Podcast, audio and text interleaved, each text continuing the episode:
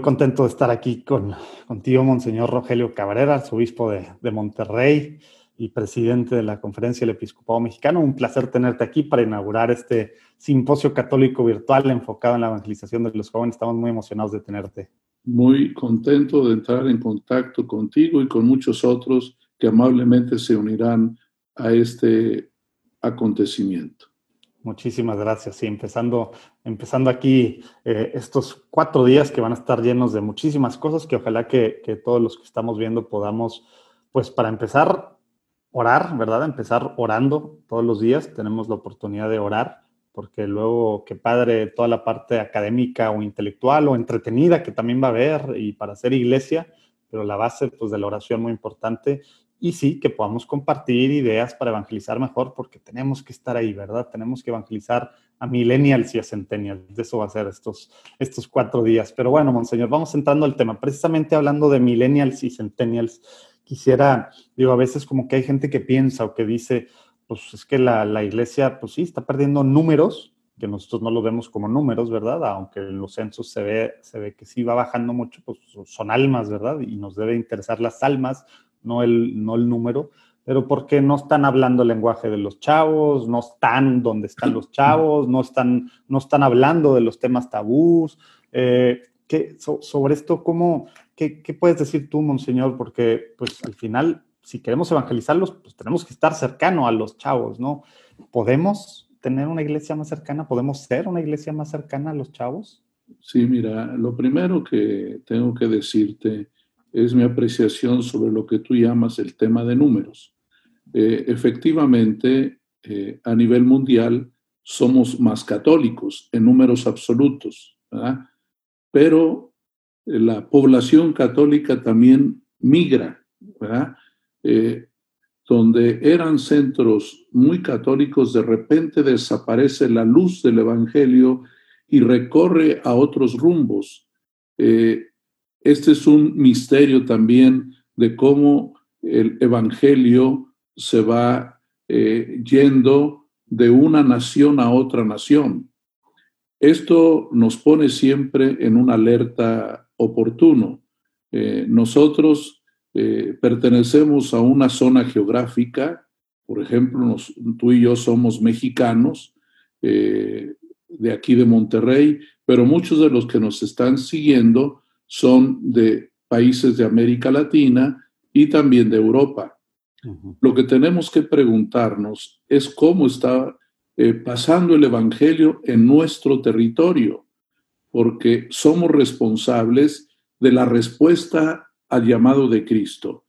Tú sabes que el Señor indicó a los apóstoles que si una familia no aceptaba el Evangelio, había que irse, ¿verdad?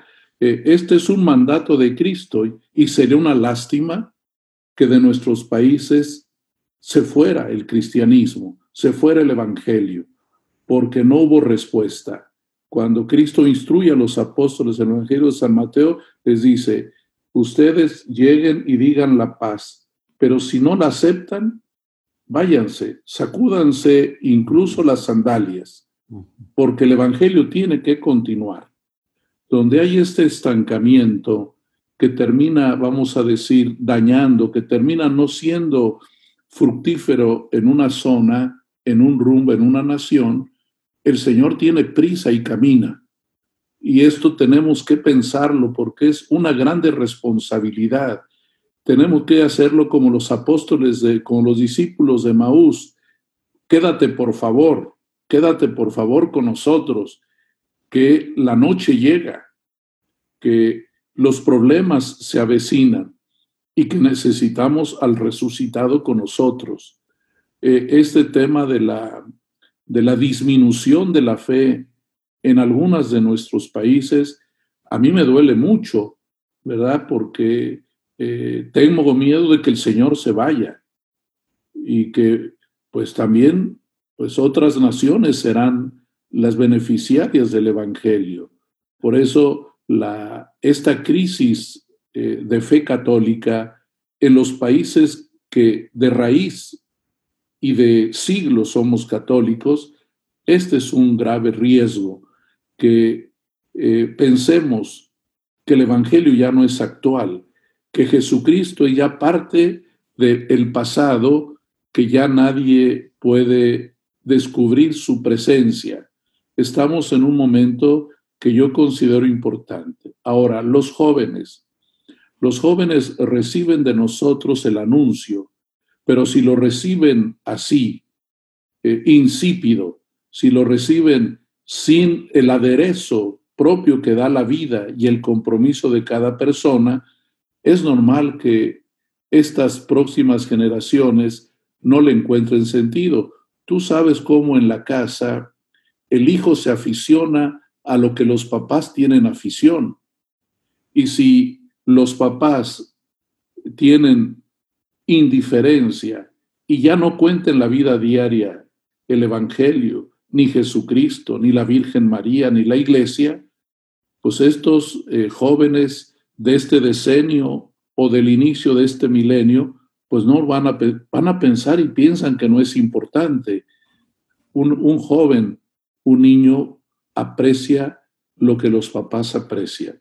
Y aquí está donde, a donde viene la crisis más fuerte de hoy, que nuestras familias están heridas, están lastimadas y ya no tienen el punch para animar a sus hijos a seguir a Cristo y a sentirse felices de ser parte de la Iglesia Católica. Híjole, que yo nunca había pensado para empezar esto de que, dices, Monseñor, de que pues Jesús se va, qué fuerte, y pues sí hay que, hay que ponernos más las pilas, por eso más importante este tema, porque al final pues es responder precisamente al, pues, al mandato, que no, a la gran comisión, ¿verdad? Que nos dio, que nos dio el Señor ahí también eh, que es en Marcos, ¿verdad? Oye, y, Monseñor, por ejemplo, esto de, que también es muy duro, ¿no? Que, y es muy cierto, que, que, es lo que se apasiona, lo que les apasiona a los papás, pues es lo que los hijos, lo que los hijos siguen en, pasatiempos, en equipos, en deportes, etcétera, etcétera. Y, sobre eso quisiera, quisiera a lo mejor tú, bueno, ahorita que, estás, que presides la, conferencia del episcopado mexicano, que llevas, eh, pues, pues, pues, ya no sé si son 10 años, no, no, no son 10 años, no, sí son a lo mejor ya más de 10 años siendo arzobispo de Monterrey. Eh, ¿cómo, ¿Qué cosas has visto tú que funcionen eh, para realmente pues, conectar con los jóvenes? A lo mejor dices, no, pues sabes qué, esto estoy yo, he visto yo que medio que ha funcionado, pero hay que trabajar en estas cosas, o no, traemos esta idea, porque al final, pues romper este ciclo, si ya los papás no lo están pasando, eh, porque mi generación, pues sí, yo soy millennial, de los primeros millennials, pero todavía soy millennial. Eh, mi generación ya no está haciendo lo que hicieron nuestras, las generaciones anteriores, ¿verdad? Como decías, con, para con los hijos.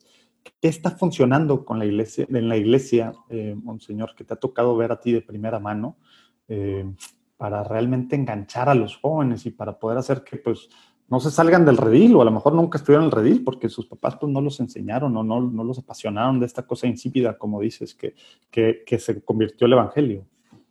Mira, yo te puedo decir por la experiencia propia de haber recorrido ya cuatro diócesis, Dios me ha permitido ser obispo en zonas rurales, en las costas, en la montaña y también ahora ser obispo de una sociedad muy urbana como es Monterrey desde hace este, ocho años. Eh, yo creo que el punto más importante, que fue una práctica pastoral que hicimos también en Monterrey, que es caminar, recorrer las calles. Eh, el, el, conocimiento que tenemos por las redes sociales es muy bueno, nos amplía horizonte y nos permite ir mucho más allá de donde vivimos. Pero qué importante es caminar, caminar la historia. Eh, hicimos una práctica en la que todos los agentes de pastoral se les pidió a pie recorrer su parroquia y vieras qué cosas se encontraron tan importantes. También cuando tuvimos el Congreso Eucarístico Nacional en, en México, en una ocasión también hicimos un caminar. Es bien importante la misión, porque la misión es caminar, es decir, recorrer. A veces podrás entablar alguna, algún diálogo, a veces podrás este, eh, interactuar, a veces no, te basta mirar. En Guadalajara, cuando fue el encuentro eh, mundial de pastoral urbana, hubo este ejercicio y aquí también lo ha hecho. Y también cuando los jóvenes se van de misiones, se les abre un horizonte muy importante. Yo les digo a los sacerdotes, el, el joven no va a ayudar, el joven va a recibir ayuda. La misión tiene este efecto que tú eres el primer beneficiado. Eh, también tu presencia hará bien a una comunidad sin duda, pero también eh, tú, tú quedas evangelizado. Yo recorrí las calles allá en el municipio de Juárez con unos jóvenes el, año pasado, antes de la pandemia, y recuerdo la gente cómo agradeció que jovencitos fueran a saludarles. Una niña de 15 años dando una palabra de consuelo a una familia en dolor, pues esto es bien importante y esto no solo enriqueció a aquella familia, también a la jovencita que dijo una palabra que Dios le hizo llegar al corazón. Por eso es muy importante el salir a ver. Lo peor que le puede pasar a un joven es quedarse encerrado en el grupo de sus amigos o en su barrio. Es importante eh, ir a la periferia, que esta fue la clave pastoral que el Papa Francisco nos dijo. Y también a nosotros los sacerdotes y obispos nos volvió a decir, no pueden estar en la oficina.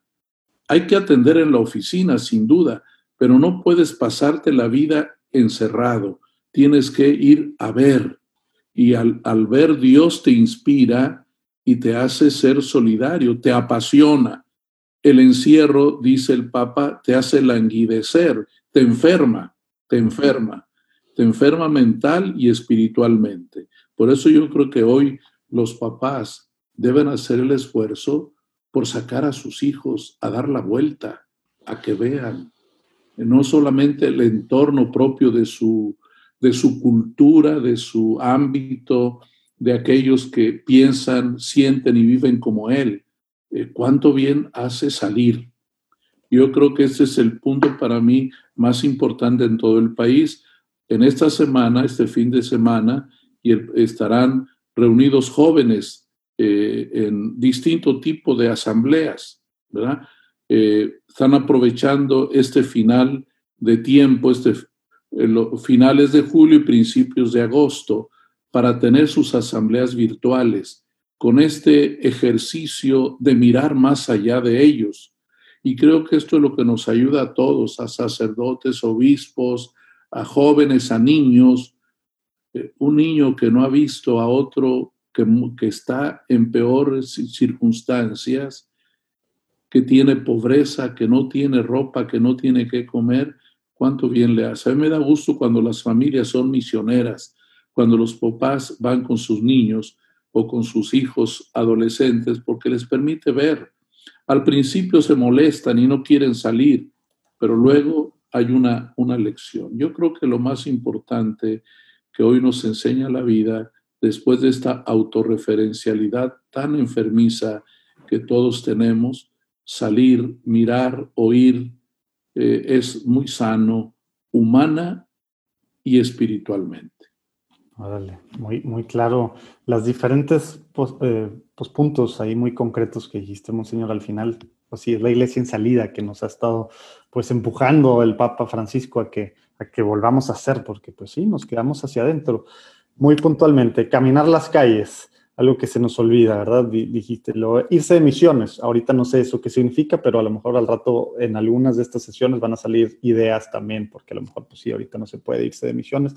Sacar, dar la vuelta a los hijos, tres cosas muy puntuales, y algo que, también hiciste este encierro, que de, de tema de, pues que no todo sea hacia adentro, ¿verdad? Sino en el mundo físico y no virtual, y por eso parte de lo que estamos tratando es pues aquí que sea simplemente el punto de encuentro, pero necesitamos salir, ¿verdad? Necesitamos salir a, la acción allá afuera y, como tú dices, a, veces no es, para, no es para ayudar, sino para ayudarnos o para que nos ayude a nosotros. Oye, Monseñor, eh, ¿qué le puedes decir a los, a los millennials, centennials, que sí están viendo esto, ¿verdad? Aunque es temprano, ¿verdad? Pero también estos días van a poder ver esta, esta repetición, esta grabación, eh, unas palabras, porque luego en, medio de este ruido, con demasiadas cosas y, y luego pues el, el, tema, pues sí, Netflix tiene demasiadas cosas buenas, ¿verdad? Padrísimas, bien entretenidas, que te puedes ir ahí o TikTok o Instagram y lo que sea, y te puedes quedar en esto. ¿Cómo, cómo puede ¿Cómo puede alguien salirse de eso? ¿Qué, qué, le puedes decir a los jóvenes para realmente, porque a lo mejor hay muchos que simplemente en el encierro, pues, pues en el encierro en el que estamos por la pandemia, aclaro, eh, pues también nos ha afectado a nivel espiritual, no nada más físico y mental, ¿verdad? Como a muchos que de todo el mundo. ¿Qué nos, qué nos puedes decir para salir de esto espiritualmente? Eh, quiero partir de una alerta que ha salido ahora en la pandemia en todo el mundo la crisis de la obesidad, de la cual también yo padezco en cierta medida. Este, eh, la obesidad espiritual o la obesidad inhumana que a veces tenemos. Yo quiero invitar a los jóvenes a llevar una dieta, a llevar una dieta que tenga variedad, variedad.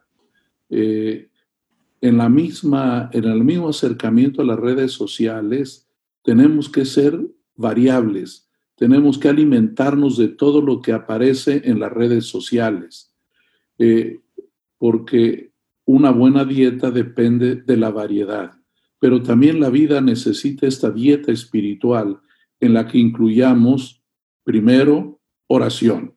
Es como cuando nos dicen frutas y verduras. La base. ¿verdad? Oración, un rato de oración, a nadie le hace daño, al contrario, es la que permite digerir todo lo que vas a recibir en el día. Eh, cosas buenas, cosas tristes, cosas que te impactan, dolor de otros, dolores propios. Creo yo que lo primero es la oración, ¿verdad? La oración.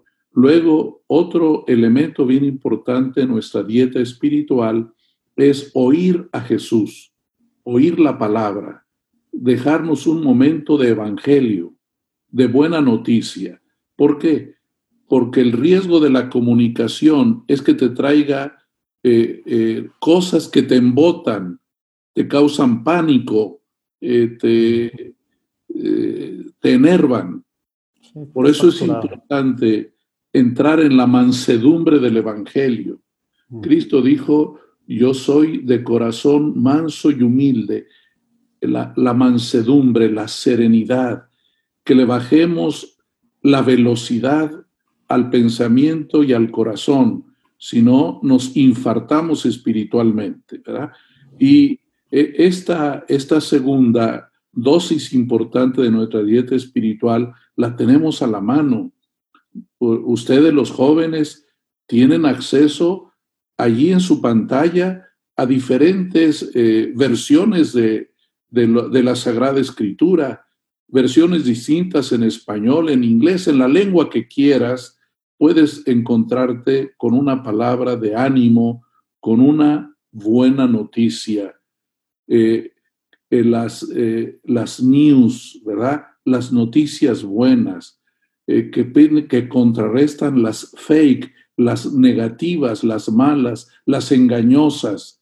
Eh, eh, el tercer eh, elemento que nos puede ayudar mucho en esta dieta espiritual es platicar con el que está cerca. En estos tiempos de pandemia, con tu papá, con tu mamá, con tu hermano, con tu amigo, primero al que tienes ahí presencial, el diálogo, ese es muy, muy fortalecedor. Decía eh, Santo Tomás de Aquino que para que la persona sea feliz, puede, como primer elemento a su vida, dialogar con un amigo, el diálogo. Y el, el cuarto elemento también muy importante es acercarte a tu teléfono, a tu a, donde te conectas con muchas personas y con muchas situaciones, pero saber ponerte un tope de tiempo. Ahora nos miden en nuestros eh, smartphones, nos miden el tiempo de pantalla. hay que checar, hay que checar que no te excedas. Yo sé que La pantalla, la pantalla tiene un encanto, ¿verdad? Un encanto, ¿verdad? Es como una sirena, ¿verdad? Que si no haces lo que Ulises, eh, te, te seduce y te ahoga, ¿verdad? Tienes que dejarte eh, amarrar al mástil de la cruz de Cristo. Si no, esto es arrollador. Es bello, pero es arrollador. Darnos nuestro tiempo. Y luego, el, el otro elemento importante es, si puedes, ve a la Eucaristía y comulga. Es un, el alimento del caminante. Puedes hacerlo, está en tu mano, está cerca de ti. Y el otro elemento de esta dieta espiritual es la limosna. Cuando veas a una persona que te pide algo, no racionalices tanto de que será un flojo, de que será un, un delincuente. Tú tienes que dar lo que tienes y lo que puedes al hermano. Hay que practicar la caridad. La limosna perdona muchos pecados, pero también nos forma, ¿verdad? Es, es decir, nuestros sentimientos se afinan, aprendemos a amar. El que no da limosna no aprende a amar. Si eres egoísta con él, lo, eres en la casa, lo eres en la escuela, en el trabajo. Creo yo que esta, yo le llamo esta dieta espiritual, hoy la necesitamos todos y de modo especial ustedes, los jóvenes, los adolescentes, no pueden descuidar su nutrición espiritual y mucho menos el peligro de una anorexia espiritual de la que ya nos ha hablado la iglesia, que ya no le encuentres gusto a nada y que te estás quedando eh, eh, inerme, eh, te estás muriendo porque no tienes los nutrientes que necesitas para vivir.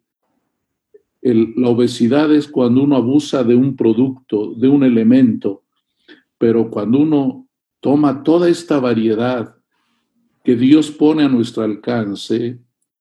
Ayer eh, yo tuve la oportunidad de, oír y de leer unos pasajes del Evangelio y me llama la atención cómo el Señor insiste en que Él pastorea. ¿Y pastorear qué significa? Llevarte a comer, ¿verdad? Es el pasto, ¿verdad? El pastor lleva al pasto, lleva a la comida, eh, alimenta, alimenta. Creo yo que esto para mí es lo más importante, el que ustedes muchachos, los que somos adultos, es tiempo de revisar cómo anda nuestra dieta espiritual. Wow, padrísimo.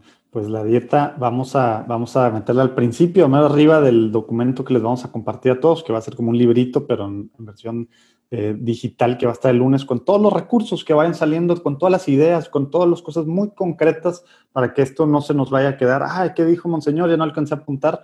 Va a estar a mero arriba al principio, el lunes esperamos tenerlo eso. Ahí vamos a poner la, dieta recomendada.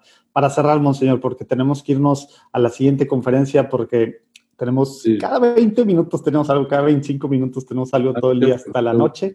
Nada más puntualmente, también hay muchos que nos están escuchando, viendo este día o, ahorita y estos días que, están, pues que están, digamos, ya sea que son papás, como decías, pero también hay otros que son líderes en, grupos, en, movimientos, ¿verdad? Párrocos, la vez pasada nos escucharon varios obispos, digo, nos escribieron varios obispos de Centroamérica, Sudamérica y uno del Caribe, de hecho, eh, también pues ahí preguntando y que cómo podían varias cosas y así. Se me hizo muy padre que los obispos también escribieron. Entonces hay mucha gente que no son jóvenes, ¿verdad? Propiamente, generación X para arriba. ¿Qué nos puedes decir? Porque luego me, ha tocado, ah, es para jóvenes, es para evangelizar jóvenes. No, yo ya no soy joven, ya, ya no voy a ser parte del... Pero todos, creo, tenemos algo que ver con alguien menor de 38 años creo que son los millennials más viejos. ¿Qué, le puedes decir para, para, para animarnos a, estas generaciones que no sean generaciones perdidas, ¿verdad? Como a veces se les puede decir en relación a la iglesia, ¿verdad? A millennials y a centennials. Eh, Santo Tomás de Aquino, en sus himnos tan bellos sobre la Eucaristía, dice que el pan eucarístico, Cristo mismo, es un alimento para todos. Eh, cualquiera que sea tu edad, cualquiera que sea tu condición social, tu condición moral, porque Cristo no, eh, segrega a ninguno. Eh, él es para todos. Para ti que estás en una situación moral que sientes que te acusan, que sientes que te, que te marcan, eh, Cristo es para todos. Cualquiera que sea tu estado de ánimo, cualquiera que sea tu situación, eh, Cristo es siempre estándar en el buen sentido de la palabra. Es decir, se adapta a tu vida para cambiarte, para ayudarte, para sacarte. E, esto es lo, bello de, la mano de Jesús, que siempre está eh, estirándose para, para ti en cualquier situación. Algunos seguramente tienen problemáticas más serias, más duras, más complejas, pero cualquiera que sea, eh, Cristo siempre está para todos. Y quiero animarlos también a buscar el afecto de la Virgen María. No podemos eh, no pensar en María. El que hablemos de Cristo y darle a Él su categoría divina no significa que la madre de Él no sea importantísima en este punto. ¿Quién ha sido la más cercana a Jesús? La Virgen. Lo tuvo en su vientre. No hay cercanía mayor como la nuestra con nuestras mamás, pero creo yo que es muy importante el que cualquiera que sea nuestra edad, si ya sientes que ya tienes 90, 95 años, 80, el Señor es para ti, si tienes la edad que sea, la situación que sea. Creo yo que eh, tenemos este bellísimo comodín, ¿verdad? En el buen sentido de la palabra. Es decir, Cristo se acomoda a tu tamaño. Con el chiquito se hace chiquito y con el grandote se hace grandote. Con el que es que sufre, él también sufre. Esta es la solidaridad de Jesús con nosotros. Padrísimo. Monseñor, bueno, aparte de esto que decías de quien se siente acusado, no entendido, lo que sea, nos vamos ahorita a conectar, me voy a conectar con, con, Luis Diego Carranza, vamos a explicar un poco las diferentes actividades que va a haber hoy y varios de los paneles virtuales, porque entramos a muchos de estos temas que a veces los jóvenes, pues uno, hay, no, hay claridad en lo que dice la iglesia porque nadie les ha explicado y ha sido culpa de, de, pues de la iglesia, de nosotros. Y cuando digo yo la iglesia, normalmente, que soy muy autocrítico, estoy hablando de la iglesia todos los bautizados, ¿verdad? Porque es bien fácil echar la culpa al clero cuando somos muchísimo más los laicos, ¿verdad? Y, y, a partir del Concilio Vaticano II está muy claro pues como hay una, bueno, desde antes, ¿verdad? Pero ahí está muy claro la corresponsabilidad que tenemos y como iglesia, como bautizados, no estamos haciendo mucho, no hemos hecho mucho en esto mismo. Vamos a platicar ahorita varias de estos, de estos temas eh, para que vean también, bueno, el horario ya lo pueden ver, porque necesitamos hablar de muchas cosas y de formas diferentes para, para realmente eh, hacerle sentir a este, a este Jesús vivo que se hace chiquito, grande, está cercano, ¿verdad? Muchísimas gracias, Monseñor, por, por esta por este diálogo, por, digamos, por inaugurar este, este simposio católico virtual Evangelizando Jóvenes Hoy. Y te voy a pedir que, por favor nos podamos eh, pues despedir con, tu bendición para estos, pues, para estos cuatro días, todos los que están viendo. Yo los bendigo y que también todos los que nos sigan eh, me manden una bendición porque la necesito muchísimo como todos la necesitamos. La bendición de Dios Todopoderoso, Padre, Hijo y Espíritu Santo, descienda sobre ustedes. Amén. Muchísimas gracias, Monseñor. Muchísimas gracias a todos los que vieron esto. Nos vemos, nos vemos a la próxima conferencia donde vamos a platicar un poquito de la dinámica de, de estos días. Estaré muy al pendiente de cómo va todo. Excelente. Dios te bendiga y Dios los bendiga. Hasta luego.